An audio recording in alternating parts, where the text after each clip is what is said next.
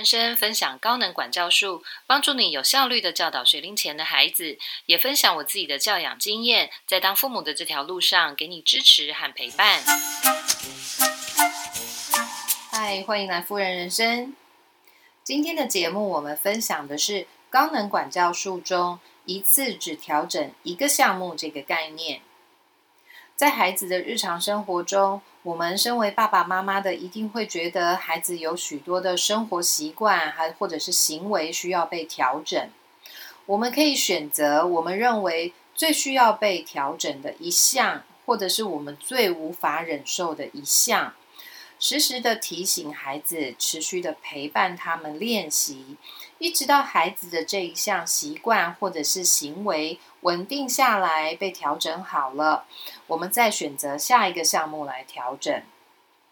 当孩子年纪越来越大，行为上的大小问题会变得更多、更复杂。所以在管教的时候，如果父母亲啊对孩子是处处指责，或者是常常的对他们说气话、碎碎念，很容易让孩子觉得自己什么都做不好，因为他觉得自己常常被骂，这会伤害孩子的自信心。严重一点的，可能会让孩子变得很自卑。那没有自信的孩子，他们的表现是很消极、退缩的。会没有意愿去学习或者是改变自己。如果呢，我们一次只陪伴孩子调整一个项目的话，比较能够避免刚刚提到的这些问题。孩子也会比较有自信，能够调整自己，觉得自己还是有办法把事情能够做好，比较容易去累积自信心。其实，无论孩子的年龄，每一个孩子都很适合这样的调整方式。学龄前的孩子可能一次调整一个项目，更大一点的孩子，七岁八岁可以一次调整两个或三个项目。爸爸妈妈可以观察孩子是不是能做得来，再决定是是否要让孩子增加要调整的项目。这么循序渐进的陪伴孩子去调整，能够展现一种正向管教的力量。那接着呢，我们在执行一次只调整一个项目这个概念时，有几个重点，请大家注意的。第一个是，父母亲可以先想一想，孩子的生活中有哪一些习惯或者是行为问题，找出一个我们觉得最需要调整，或者是我们自己最难忍受的项目。譬如说，有一些家庭的孩子呢，吃饭的时候总是不专心。那每一次到了吃饭时间，就搞得全家人都很不高兴。呃，那我们就可以锁定目标，就是让孩子能够专心吃饭，让他吃饭的时候呢，不要拖拖拉拉的，好，不要带玩具，或者是呃嘴巴里面不要含饭。好，我们锁定目标来陪孩子调整。那有一些家庭的孩子呢，是不习惯收拾玩具的。所以玩好了之后呢，玩具就丢着满地，他就离开现场了。那我们可以锁定目标，就是陪伴孩子练习收拾玩具。好，第二个重点是在我们锁定目标之后，我们要开始先提醒我们自己，然后才能够提醒孩子来调整。在管教孩子的时候，其实成人我们自己呢更需要被提醒，我们才能够带着孩子去调整。快速的生活步调，还有很忙碌的工作，其实常常让我们忘了自己要提醒孩子来调整行为。像我自己就是常常会想，突然想起来，哦，对哈，我要带着他来调整什么什么习惯的。好，或者是如果成人会有一种想法，觉得算了，我来喂他吃饭比较快，算了，我自己来收拾他的玩具比较快。那如果有这样的想法的话呢，孩子的习惯和行为呢？就永远没办法调整过来，在家中的亲子冲突还是会一样是这么多。年纪越大，可能亲子冲突会更严重，家庭的气氛就一直是不好的。好，所以成人要先能够提醒我们自己，才能够有效的带领孩子去调整他们的行为。第三个重点是。我们可以观察孩子调整行为的状况。如果孩子的习惯或者是行为已经调整好，而且稳定下来了，我们就可以再寻找下一个项目来进行调整。好，接着有一个注意事项和大家分享：当我们锁定目标，决定要陪伴孩子来做重点的调整之后呢，对于孩子生活中的其他事件、其他项目，我们就可以暂时降低标准。孩子表现的不是那么好，做的不是那么完整的时候，我们多给一些弹性，我们带着孩子去做，或者是我们代替孩子去做。呃，如果我们不降低对其他事件的标准的话，我们会让自己非常的吃力，而且我们会落入了原本处处指责、处处提醒孩子的这个原本的模式当中，就失去了一次只调整一个项目的意义了。好。那接着有一些相关的重点也分享给大家。呃，在管教孩子的时候，我们尽可能的去减少口头提醒的次数，因为太密集的口头提醒，譬如说赶快去刷牙齿、赶快去洗澡、赶快去穿衣服、赶快去换衣服，这些很密集的口头提醒，对孩子来说就代表着爸爸妈妈对他的不信任。所以太频繁的发生的时候，孩子很容易被激起负面情绪，他们可能会觉得很生气，那接着可能会觉得很难过。好，那避免掉这么密集的口头提醒，我们可以用几个方式来取代。呃，第一个是我们可以跟孩子约定好一个特定的手势。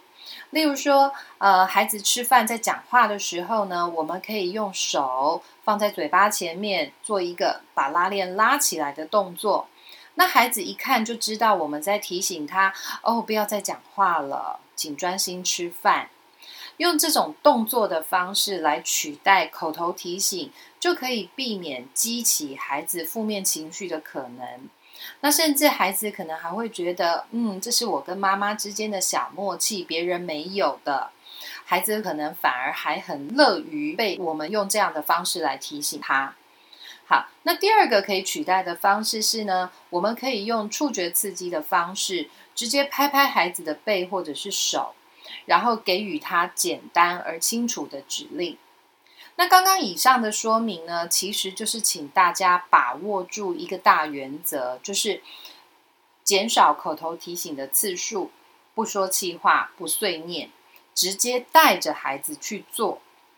学龄前的孩子就是所谓的从做中学，他们透过实际的操作来学习，所以呀，太多的口头指令或者是语言管教。会激起孩子的负面情绪，还不如持续的一致的带着孩子去做，反而比较能够有效的改善孩子的状况。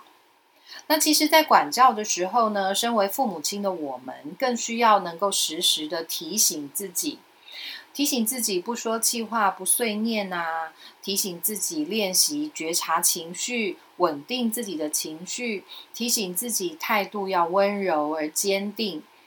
那你一定会觉得这么多的提醒，我怎么做得到？你一次交代这么多的事情，我怎么做得到？我们也可以跟孩子一样，一次只专注练习一个项目，我们一次只练习一个新的能力。等到这个能力呢，能够变得很熟练、很纯熟、稳定了，我们再加入一项新的能力来练习，也是让自己循序渐进的练习这些能力。同时间呢，我们带着孩子一起去改善孩子的生活习惯或者是行为，所以才有很多的专家学者会说，父母亲也是跟着孩子一起学习、一起长大的。好，接着我来分享一个在我们家中一次只调整一个项目的生活经验。我们家的哥哥在中班的时候，他非常的喜欢看电视。但是在我们自己的家里面是没有电视机的，所以呢，每一天放学，然后去到外公外婆家晚餐、洗澡之后，我们才会回来自己的家。那在这个时段当中，他就可以看电视了。可是我们家的哥哥在看电视的时候，是完全呈现石化的状态，他会变成一颗石头，他听不到旁边的人说话。然后他也没有办法看电视的时候，同时做其他的事情。他整个人会陷进电视卡通的情境当中。那连广告时间，他都非常专注的在看这些的广告。那在他热爱看电视的这个时期呢，他还有其他的状况，他的情绪当时的震荡是非常大的，所以他生气的时候会非常激动的，那他伤心的时候就是会很惨烈的爆哭这样子。那在同一个时期，他还有一个毛病是，他会很频繁的跟家人要求要买新玩具，跟爸爸妈妈要，跟外公外婆、跟奶奶。要求要买新玩具，所以在那个时候，我每一天只要一看到哥哥，我就很不爽。他只要做一件事情，我就是很想骂他。然后我就把这个状况呢，跟幼儿园的老师分享之后呢，我们决定回家先开始调整一个项目。然后我选择了让他在晚餐的时间能够专心的吃饭，不要看电视，就是专心的吃饭。所以在周末的时候，我就先预告了哥哥，从下个星期开始呢，我们在外公外婆家要吃完了饭，吃完了晚餐才能够打开电视。那看电视呢，你只能看完两个卡通节目，就不能再看了，就要关电视了。我记得当时他还很天真的回答我：“哦，好啊，那我就再请外公打开电脑让我看，或者是我在看外婆的手机就好了。”那我回答他，这些都不行，就是看完电视上的两个卡通就要关电视没有了，然后请你把玩具拿出来玩。那哥哥听完之后，他情绪又非常的激动，他非常的生气，然后之后非常激动的爆哭。但是我只是在旁边陪伴他发泄完这些情绪，当然同时我不断的在提醒自己要稳定自己的情绪。好。接着呢，就到了新生活、新作息的第一天。我很意外，哥哥很平静的跟着大人安排的新的作息。他很专心的吃完饭，而且很快速的把它吃完了，然后打开电视看卡通。两个卡通看完之后，电视关掉，他也很乖的去把玩具拿出来玩，而且他玩的很开心。甚至他还跟外婆要了旧的窗帘布出来，因为他要当屋顶。因为他要盖房子，好，那更让我惊讶的是呢，大概这样的新的作息两个星期之后，哥哥已经很习惯这样子晚餐时段的作息了。那当时呢，原本情绪很容易很很剧烈的震荡的状况呢，居然也跟着改善了，而且他也不像之前一样那么频繁的跟家人要求要买新的玩具。这是让我非常惊喜的发现，这是一种让我很意外的改变。我一直没有很特别的去思考这几个事件之间的关联是什么，只是很单纯的去感受到，当孩子的生活中一个面相改变的时候呢，其实其他好多个面相也会跟着一起改变。那当孩子生活中的好几个面相一起改善之后，当然，亲子冲突就会减少，家庭气氛就会变得和谐多了。那有的时候呢，其实我们真的不需要太担心孩子这个那个这么多做不好的事情，或者是这么多不好的生活习惯。我们就带着孩子一次改善一个项目。那有的时候呢，孩子其他的状况其实也会跟着一起改变的。我们担心孩子，其实多半就是因为觉得，他如果一直这样，以后怎么办？他如果一直这样，将来怎么办？那与其把这些担心跟负面情绪放在我们自己的心里，还不如直接带着孩子去调整他的生活习惯跟行为，直接带着孩子去做改变，一项一项慢慢的来。当身为父母亲的我们愿意开始行动，就表示我们自己也愿意开始做改变了。当父母亲做出改变的时候，孩子一定会跟着做出改变。我们一定可以看见孩子成长的结果。所以鼓励大家持续的学习，跟孩子一起学习，跟孩子一起成长。好，以上呢是今天夫人人生的节目，高能管教术。一次只调整一个项目的概念分享。夫人人生的 Podcast 每周二都会更新节目，夫人人生的网站每周也会更新新的文章。